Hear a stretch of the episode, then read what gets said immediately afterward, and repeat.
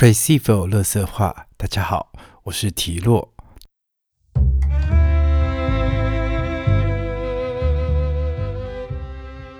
我现在居住在德国的北德，那就是在一个叫明斯特的小城市。那我在这边就是呃念书，然后以及希望可以在这边生活下去。那就是今天第一期的节目，我就跟大家分享一下，就是呃最近我。生活周遭发生的事情，跟一些就是，呃，就是我生活上面我所面临到的事情。每个国家就是留学生或是当地的华侨，其实都会成立所谓呃属于台湾人的社团。那像比如说我在德国念书的话，那我可能就会有加入一些，比如像。德国台湾同学会，或者是我自己这个城市，呃，明斯特台湾同学会之类的这样子的一个 Facebook 上面的一个团体，那它其实就比较是像大家就是在上面互相的呃讨论啊，然后互相的一些就是咨询，然后寻求帮忙，然后寻求解决的办法这样。然后呢，前几天。就是板上就爆发一个非常严重的事情，就是有一位，就是他的 Facebook 名称叫呃姓杨，我们就称他为杨先生。他好像就是从台湾跟德国这之间两飞的时候，他这一次从台湾飞回德国的时候，呃，担任了一个东西叫做护狗大使。那我我不知道，就是各位。就是有没有听说过这件事情？那简而言之，就是有很多台湾的动保协会，比如说流浪动物之家，他们可能就有找寻到，哎，就国外的领养者，那可能要将狗狗从台湾送到德国去。那当然就是，呃，非常有极少的可能是，呃，德国认认养的那个家庭就是来台湾接狗，所以通常都是有，呃，他们台湾这边会找一个叫 carry，就是希望他 care，就是等于说这只狗是挂在这位旅客名下，然后当成一个行李，然后就是寄到德国的，就是跟着一起飞回德国这样子。然后呢，这位杨先生就是在网络上面表达了他质疑这件事情的合法性，因为他就很介意说，呃。就是为什么那个文件上面是他的名字，但是他就是没有被告知。呃，我觉得这是一个可能很多在欧洲待过很呃一长蛮长一段时间的亚洲人，可能都会有一点点被德国这边的这样子的一个氛围感染到，就是他们很很在乎自己的呃资料，在乎自己的名字是否运用在他不知情的文件上面。那这个这位杨先生呢，他还就是，呃，该怎么讲？他还就是在网络上宣称说，他已经询问了法律顾问，以及他有一位立陶宛的他呃兽医女友，这样子。然后就是说，他们认为这个是叫 animal tracking，是在呃贩卖动物走私行为。然后其实好像我大概是某就是前几天的晚上看到他的这一篇 po 文，然后我就有一点。是一点不开心，但是又有点紧张的气呃的心情，我就我就联络他。原因是因为我在去年的时候有做过这个护狗大使，然后我看他所描述的状况，我就觉得说，哎，好像是跟我就是同一个同接待的同一个团体、同一个职工这样。然后那个时候我是蛮不相信的，因为他其实其中说到了好多的点，那个时候我都。没有遇到过，那他们就是我们在机场见面之后，呃，我拿到了所有的资料，包含对方的委托书，然后包含对方的委托书啊，然后就是还写一些就是狗狗的它的晶片资料跟它的健呃疫苗资料。其实我翻了翻，我看了看，其实我并没有觉得任何不妥的。但是因为就是在前一阵子，又是有看到，就是呃，桃园有一个就是训练呃警犬的一个机构被爆发出虐狗的一个案件，所以就是我我自己还是会免不俗有一点呃担心，想说，哎，是不是我真的在无意之间就是助长了这件事情？那我就立马呃，就私讯问了那个杨先生，我就问杨先生说：“哎，我想再知道一些更详细的子情况。那那我首先我就先跟他确认的，哎，是不是同一个组织的呃的业务啊？然后是不是同一个就是接机的的一个就是职工，德国这边的职工。然后来就是我确认之后都是一样的。然后我就跟他讲说，呃，因为我就跟他解释说，我之前也有做过户口大使，那我不知道就是是不是可能这之中有一些环节误会了。到最后，他竟然跟我说，呃，反正他的说辞的意思就是说，就是呃，我就是为了帮他们脱罪啊。那如果既然认同这件事情的话，那我就继续把这件事情做好做满。那我当下其实有一点错愕，我就觉得说，呃，第一个你为什么讲话要这个样子？那第二个就是说，呃，就是我只我并没有站在任何一方，我只是想理清这件事情。的真实性跟就是呃，看看你的你为什么会有这样子的想法？是不是当时我在呃做护狗大使的时候，其实有一些呃方面的细节我并没有思考清楚，所以才可能会造成今天这样子的状况。然后他其实也提到，就说哦，就是这样 carry 的人之后，你在可能在德国养狗啊，或者缴狗税，会有一些税务上的问题。那我可能要在这边就是先解释一下，就我不知道其他城市是什么状况了。不过至少明斯特就是我们在当初帮我我我们家的一只狗报税的时候，其实德德国政府就只需要你的住你的名字，你你四主的名字，跟你居住的地方，跟你所需要汇款的银行账户，就是这样子而已。所以我个人是认为，就是呃，到底有几就是你身上有几只狗这件事情。对德国政府来讲，也许不是一个那么首要、首先要去确定的事情，因为我觉得可能德国人这边他们就是呃，还是就是很该他们就认为呃需要做，他们就会去做，所以他们也不会去钻法律漏洞啊，就觉得哎政府不会查，那我就不做这件事情。好，这个是题外话，反正呢就是我就跟他解释了一下，解释了一下，就是呃。那个你税务的状况，那所以他就回了我那一席后，我就觉得哎有点傻，有点错愕。然后后续呢，就在板上呢，就陆陆续续贴了他很多他跟呃志工方面的就是对话记录啊。然后他还有就讲说，我觉得比较荒谬的一点是，其实他很多的呃点其实都是可以攻破的。那其实志工他们有已经有出面回应这样子。我是觉得那个杨先生最好笑的是，他最后竟然还扯到，就是说，哦，就是德国德方这边接狗的志工是看似是呃有钱人，是中国人，然后就是，反正我就不知道他怎么想，他就说什么，说到他有黑道背景，然后还开名车。但是首先我知道那个义工志工是谁，因为他也是当时就是呃来接狗狗的人，就我当护狗大师那一次的接接狗人员，其实。B M W 在德国真的就是国产车，就是并就满街都是 B M W 在跑。那我是觉得就是，哎，就是你在欧洲应该也很多年了，你怎么会认为 B M W 就是在德国就是个名贵到不行的名车呢？而且第二件事情是，我认为啦，他现在是志工，他的职责其实是来接狗，就是他就义务性的去，就是有好心的去做这些事情。那今天这个人开劳斯莱斯来，或是开宾利来，其实就都不关我们的事吧，他只要能把狗接回去就好了。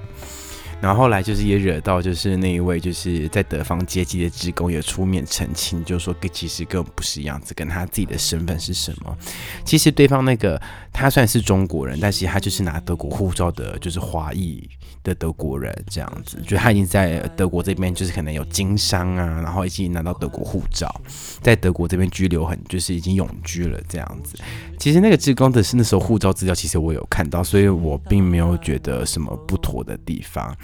反正，anyway，最后这件事情就演变到说，哦，就是志工方面要向那位杨先生，就是可能要提告啊。然后这个杨先生可能，然后就神隐了，因为其实我在追踪这件事情就神隐了。后来那个呃，就是动物协会那边又 PO 了一篇文，就说，哦，这个杨先生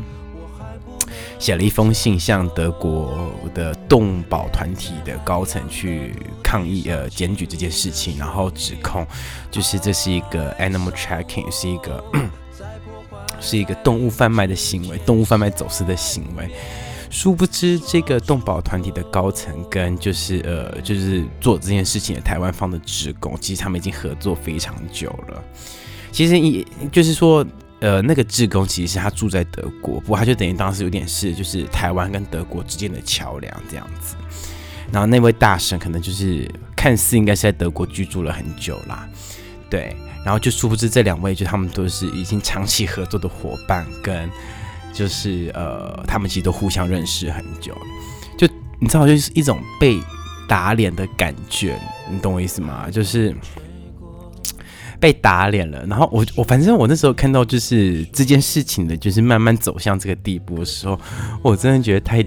我觉得真的觉得蛮丢脸的，就是有点像彭文正一直啊，我现在在讲政治了，不好意思，就是有点像彭文正一直在指控蔡英文在政经学院的就是论文是假的啊，我不知道大家他是怎么认为 LSE 的啦，不过我真的觉得这种事情就你闹成这样子，只会显得自己很丢脸而已。OK，Anyway，呃，反正就是。最近我觉得还蛮值得跟大家分享的一件事情，就是呃，在德国台湾同学会里面爆发了这样子一个护狗事件。但我在这边还是要跟大家非常呼吁一下，就是我真的觉得这是一件呃很有爱心的举动。那我下次如果还有机会可以再担任这样子的呃。担任这样子的护狗大使的话，我还是会非常的乐意再当一次护狗大使。对，就我觉得就做爱心嘛。我们当时那时候当下，我看到那位杨先生这样子的指控的时候，我其实呃心中是非常的有一点生生气不开心，就觉得说你怎么可以污蔑我们这些做爱心的人？因为我并不觉得这件事情有什么，就是在他的过程之中，他的很多环节其实并没有什么太大的问题。那我我其实也也不知道那个杨先生就是他的心思到底是怎么，他的逻辑到底是什么，所以，我我是我我有点觉得哎匪夷所思，对。但我觉得这边就还可以再提到，就是说其实，呃，比如说我们来到德国，我来到德国念书念四年之后。当然，你自己会因为这边的一些生活习惯啊，这边人之间的沟通方式跟他们处事方式会有一点受影响。但就是我身旁有很多人是几乎完全是有点是好的不学学坏的那种感觉，就是也不是这样讲，就可能觉得他有一点。太 over 了，他已经变到一个太极端的程度。那我就觉得，就好比杨先生这件事情的护狗案件、护狗事件，我就会觉得，嗯，还蛮就是就可以感觉得出来，他是在欧洲生活很久的人，但是。他好像就是就是只专注学到他认为严谨的那个部分，可是他可能忘掉了一点点的人性。我内心会这样觉得，因为其实呃，我在这边就是越待越久，其实也是慢慢从菜鸟变成老屁股了。那我在有时候帮助一些新来的人的时候。我都尽量不要表现出那一副就是很冷漠，就觉得说，哎，这件事你本来就应该自己去用，你不应该来找我。就我当然还是会希望，就说，哦，你可以自己学着如何去用，但是你现在不会，我教你。那第一次我可以帮你，那我希望之后就就你就可以自己来。对我，我就都觉得就是就是，与其给与与其给你鱼，都不如给你钓鱼，呃，教你钓鱼还比较呃 是个长久之计。好，那护狗的事件就是到这边告一段落。那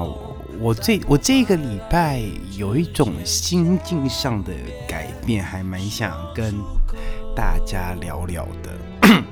或是就是呃，如果也有人就是也是念音乐院方面类的，或是他就是也是音乐科班组的学生，呃，我想就是。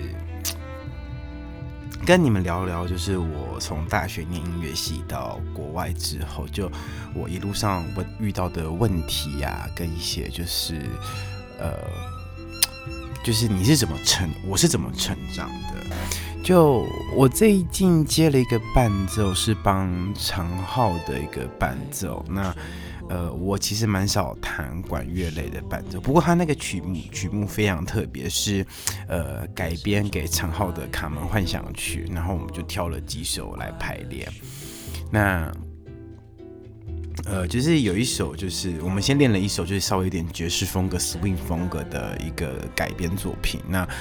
就我就从这个时候就开始去听了很多长号演奏家的一些呃演出的版本。那还后来就听到，就我在 YouTube 上面有找到，就是呃波列路就是最厉害的那几位，就是长号独奏家这样子。然后我就慢慢听，慢慢听。就突然间听到了马勒，我听了马勒的第二号交响曲复活，那它的编制非常大。然后我就是听了第一乐章、第二乐章的时候，我就突然间觉得说，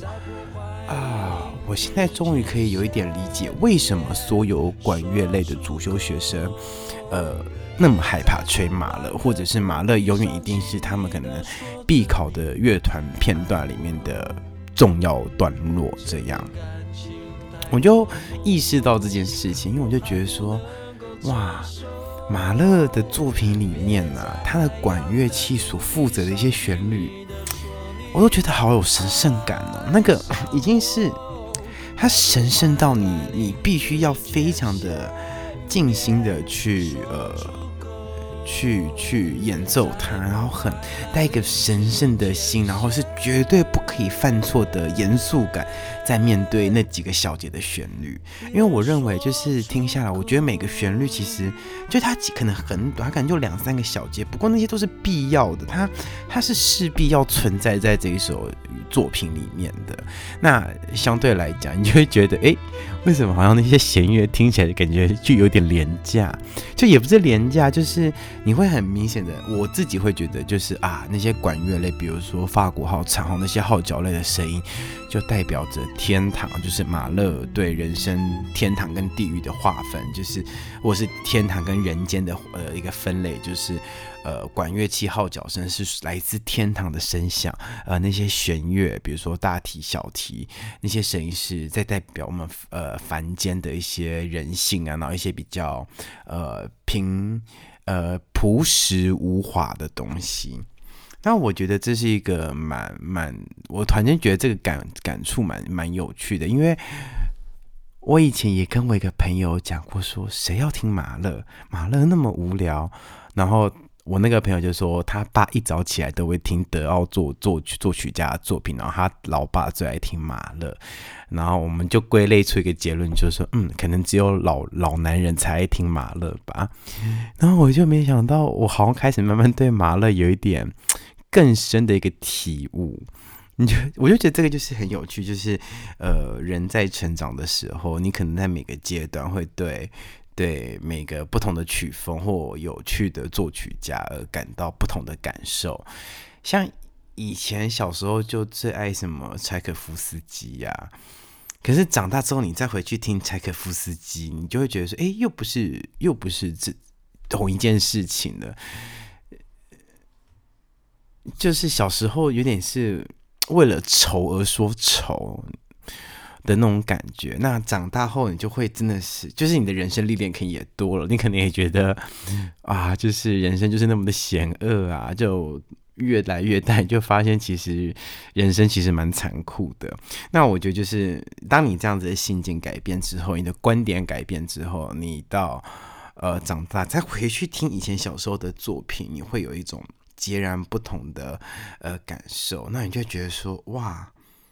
原来这个就是成长，就好比现在，我就认为马勒是非常值得听的一个作曲家，那我就意识到说，完了，我我现在是不是 是不是也是成为老男人了？不过我觉得这样子的。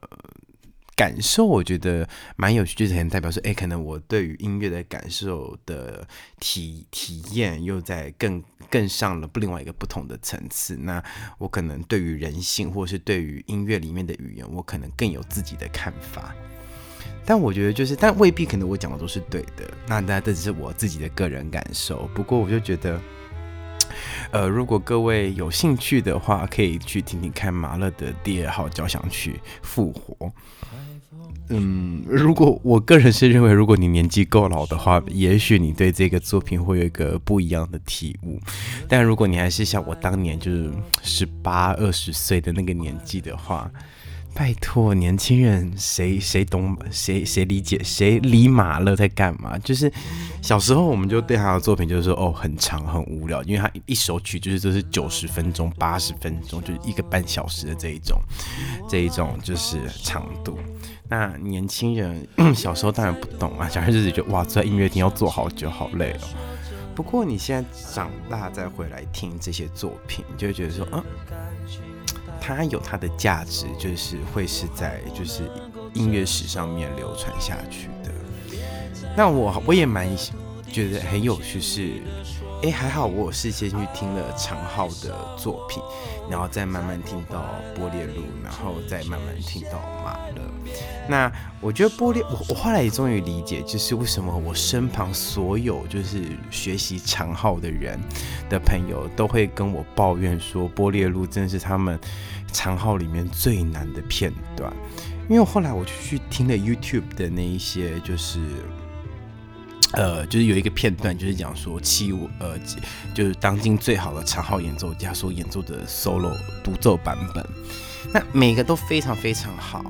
那可是重点是每个的意象都非常的不一样。我后来就一直都讲，就觉得说，其实可能。对于音乐来讲的话，它的好跟不好其实是并没有一个标准的答案。我觉得它的好的与不好是它的那个个性，你到底建构了多多完整。我觉得这个是很，我认为是一件好像我听下来是件蛮重要的事情，因为每一个演奏家他所演奏的片段其实都非常的感觉都非常的不一样，音色啊，他对时间上的掌握啊，他他一些演奏技巧方面的掌握。都非常非常的不一样，但是，呃，我却觉得可以感受出他在。如果以你来幻想是一个舞者的时候，你可以想象得到每个舞者所做的动作都非常不一样，可能是比较纤细，呃，比较柔弱的动作，或者是比较强，呃，强烈，比较。呃，刚硬的动作其实都还是蛮有可能的，就是每个人的想象都不太一样。但是重点是，我觉得这几个演奏家共同的一个点就是，他的形象都非常的鲜明，也就是说，他每一段的个性都表现得非常好，而且他是深思熟虑的。那我觉得这就是言之有物啦，对，所以我自己觉得可能在钢琴上面，就是呃，可以有让我得到更多反思的一些想法。我是觉得这个感受蛮有趣的，而且当我意识到说我已经是老男人的时候，我就觉得说，我的天哪，时间真的是过得飞快。对啦，其实时间真的过得很快，因为说久不久，说短不短。其实我也在德国待四年了，那就是我们第一集的节目就先到这边。那希望以后我们可以定时跟大家呃见面，然后也不是见面，就在空中相遇，然后。就是呃，来聊聊，就是我认知中的德国，跟我生活，我的德式生活发生了什么事情。那其实这就是一个很轻松的节目，那也希望大家不要觉得哎，然后有多严肃，就我还是希望大家可以听得快乐。那我们下一次再见，拜拜。